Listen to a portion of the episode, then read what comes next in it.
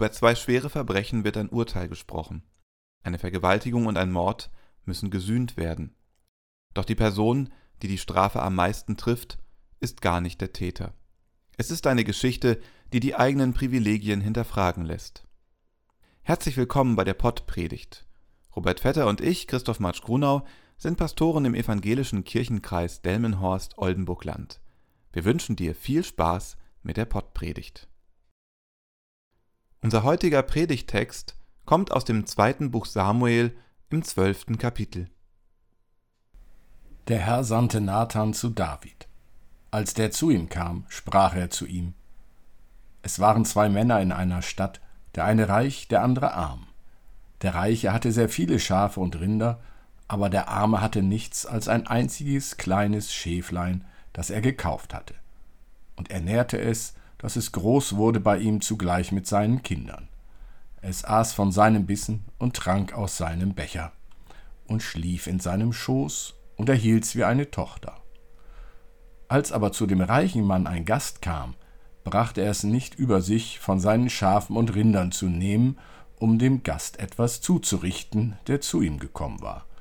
Und er nahm das Schaf des armen Mannes und richtete es dem Mann zu, der zu ihm gekommen war. Da geriet David in großen Zorn über den Mann und sprach zu Nathan: So wahr der Herr lebt, der Mann ist ein Kind des Todes, der das getan hat. Dazu soll er das Schaf vierfach bezahlen, weil er das getan und sein eigenes geschont hat. Da sprach Nathan zu David: Du bist der Mann. So spricht der Herr, der Gott Israels. Ich habe dich zum König gesalbt über Israel und habe dich errettet aus der Hand Sauls und habe dir deines Herrn Haus gegeben, dazu seine Frauen in deinen Schoß und habe dir das Haus Israel und Juda gegeben, und ist das zu wenig, will ich noch dies und das dazu tun. Warum hast du denn das Wort des Herrn verachtet, dass du getan hast, was ihm missfiel? Uriah, den Hittiter, hast du erschlagen mit dem Schwert, seine Frau hast du dir zur Frau genommen, ihn aber hast du umgebracht durch das Schwert der Ammoniter.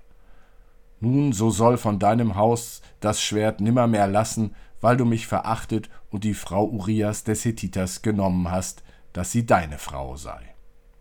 Da sprach David zu Nathan, Ich habe gesündigt gegen den Herrn. Nathan sprach zu David, So hat auch der Herr deine Sünde weggenommen, du wirst nicht sterben. Aber weil du die Feinde des Herrn durch diese Sache zum Lästern gebracht hast, wird der Sohn, der dir geboren ist, des Todes sterben. Und Nathan ging heim, und der Herr schlug das Kind, das Urias Frau David geboren hatte, dass es todkrank wurde. Da reden zwei Männer miteinander. Aber über die möchte ich heute eigentlich gar nicht so viele Worte verlieren. Ich möchte mit dir die Frau in den Blick nehmen, über die die ganze Zeit geredet wird. Wir erfahren aus dem Predigtext selbst nicht einmal ihren Namen. Wer ist diese Frau?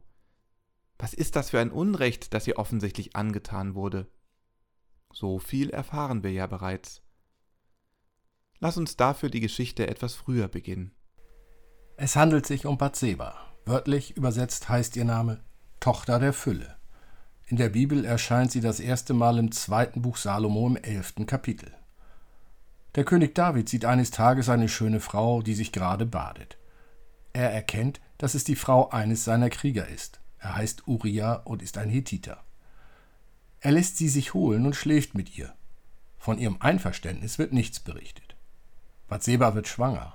Das sagt sie David auch. Übrigens ihre einzige wörtliche Rede im Text. David versucht diese Schwangerschaft zu vertuschen. Seine Idee, er holt seinen Krieger Uriah aus dem Krieg mit den Ammonitern nach Hause. Wenn Uriah seinen Fronturlaub nutzt, um mit seiner Frau Bathseba zu schlafen, kann David ihm die Schwangerschaft unterschieben. Doch dieser Plan misslingt. Uriah bleibt linientreu, solidarisch mit den anderen Soldaten und gönnt sich keine Privilegien. David fasst einen neuen, teuflischen Plan.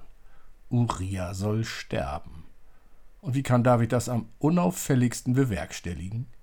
Indem Uriah vom Oberbefehlsgeber Praktischerweise ist das König David direkt an die vorderste Front bestellt wird, ganz vorne mit absoluter Todesgarantie. Uriah stirbt wie gewünscht und David holt sich Bathseba als Frau. Das Kind wird geboren.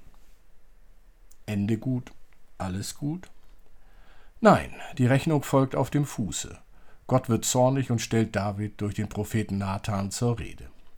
Den Rest haben wir gehört. David gibt seine Schuld zu. Als Strafe wird das Kind todkrank und stirbt. Es ist schwierig, die Geschichte aus der Perspektive von Bathseba zu erzählen. Bathseba hat nur die Aufgabe, den Plot um David vorwärts zu bringen. Sie spricht einen einzigen Satz. Über ihre Handlungen erfahren wir wenig, über ihre Intentionen oder Gefühle gar nichts. Exegetinnen wie Joe Cheryl Exum bezeichnen diese Art der Erzählung Rape by the Pen, Vergewaltigung durch den Stift. Bathseba wird degradiert zum Spielball der vermutlich männlichen Autoren. Jeder Versuch Bathseba eine Mitschuld oder gar ein Interesse an den furchtbaren Taten zuzuschreiben, wie es in der Geschichte der Textauslegung allzu oft vorkam, kann nur misslingen und ist unangemessen. Der Text gibt nichts davon her. Bathseba trifft keine Schuld. Was der Text allerdings deutlich beschreibt, sind die perfiden Verbrechen von David. Er ist ein Mörder. Das Mordmerkmal der Verdeckungsabsicht ist klar erfüllt. Er hat eine schwere Vergewaltigung begangen. Bathseba wird nicht zugestimmt haben, davon steht im Text jedenfalls nichts. Mit ein bisschen Reue lässt Gott diese Vergehen, zumindest für David selbst, glimpflich durchgehen. Bathseba wird hingegen mehrfach bestraft, obwohl sie nichts getan hat. Sie hat nur als Frau existiert. Die Gier Davids hat für sie mehrere Folgen. Sie wird vergewaltigt. Sie verliert in der damaligen Gesellschaft die Reinheit und Würde. Sie wird ungeplant schwanger. Ihr Mann Uriah wird getötet und damit ihre Beziehung beendet. Sie hat die Beschwernisse der Schwangerschaft und die Qualen der Geburt zu tragen. Und wenn all das nicht genug wäre, wird auch noch ihr Kind getötet. Dass Gott das unschuldige Kind für die Taten seines Vaters haftbar macht und tötet, ist nur schwer zu ertragen. Es wirkt wie ein Nachtreten Gottes. In der damaligen Zeit waren Söhne die Stammhalter der Herrschaft. Einen Sohn getötet zu bekommen, wog ungleich schwerer als eine Tochter zu verlieren. Auch wenn David sein Kind vorher am liebsten losgeworden wäre, um eine soziale Ächtung zu vermeiden, so ist er nun schwer betroffen, weint, fastet, liegt zu Boden, fleht um das Leben des Kindes. Doch das wird nicht erhört. Das Kind stirbt. So will es das Urteil Gottes. Bathseba hingegen hat sich eine ganz andere Bindung zu diesem Kind, das sie neun Monate in ihrem Leib getragen hat. Ob Bathseba dieses Kind so unbeschwert liebt, wie sie ein gewünschtes Kind mit Uriah geliebt hätte, das können wir nicht wissen. Was wir wissen, ist, dass sie nun dem Kind beim Todeskampf beiwohnen muss. Denn es stirbt nicht plötzlich, sondern es wird todkrank das zieht sich grausam hin. Später wird Bathseba ein weiteres Kind gebären, Salomo, den Nachfolger Davids. Doch zu diesem Zeitpunkt kann sie das nicht wissen. Wie lässt sich ein Leben nach so einer Erfahrung führen? Und wo ist die gerechte Strafe für David? Der Text lässt sie schmerzlich vermissen. Gibt es darauf überhaupt eine Antwort? Was macht diese Geschichte mit mir? Sie lässt mich wütend zurück. Ich kann die Ungerechtigkeit, die Bathseba erleiden muss, nicht akzeptieren. Als Prediger, als Mann schäme ich mich für David. Wo sind in diesem Predigtext Gnade oder Hoffnung? Wo ist die frohe Botschaft? David kommt aus der Nummer fein raus, weil er zum Schluss seine Schuld zugibt. Das Geständnis kommt für meinen Geschmack ziemlich fadenscheinig daher.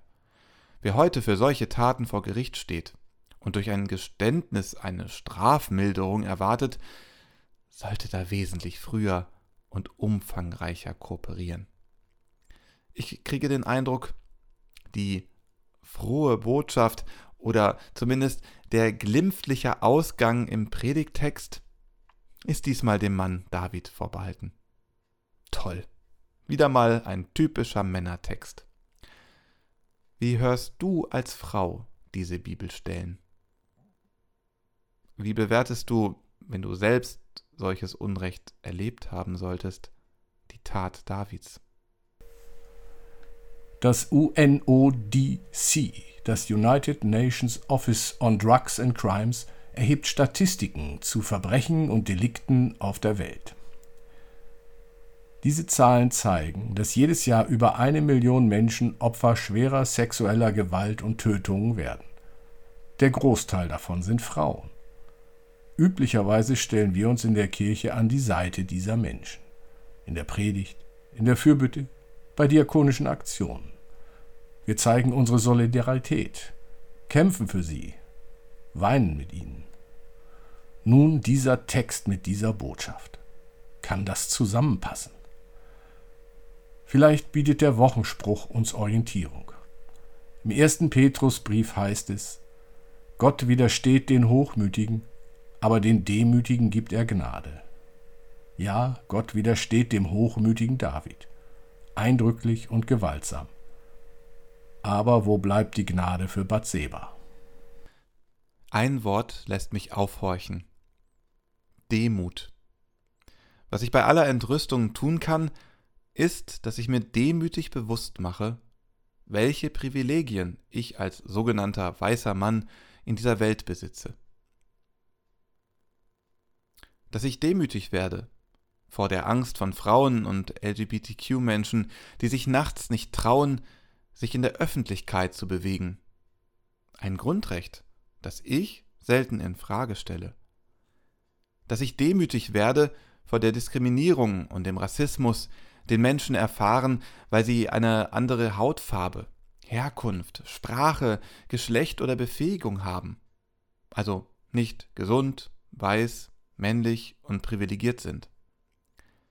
Dass ich demütig werde vor den Opfern sexueller Gewalt, die ihre Selbstbestimmung verlieren, traumatisiert werden und im schlimmsten Fall eine ungewollte Schwangerschaft zu Ende führen müssen, weil es immer mehr Länder gibt, die eine Abtreibung verbieten.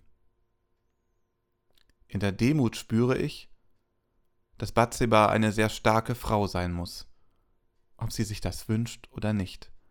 Sie hält das alles aus. Lass uns Bathseba zum Vorbild nehmen und als Mahnung. Lass uns für ihre Rechte einsetzen. Für alle Bathsebas auf der Welt, weiblich, männlich und divers. Lass uns unsere Privilegien prüfen. Denn Gott gibt den Demütigen Gnade und schenkt uns allen so ein besseres Leben. Amen. Gesegnet seid ihr, die euch auf Gott verlasst und eure Zuversicht auf Gott setzt. Ihr seid wie ein Baum am Wasser gepflanzt, der seine Wurzeln zum Bach streckt. Wenn Hitze kommt, fürchtet ihr euch nicht, eure Blätter bleiben grün. Ihr sorgt euch nicht, wenn ein dürres Jahr kommt, ohne aufzuhören bringt ihr Früchte.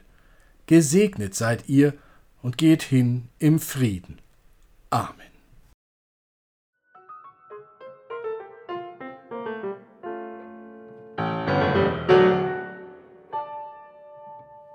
Dieser Podcast ist ein Angebot des evangelisch-lutherischen Kirchenkreises Delmenhorst-Oldenburg-Land.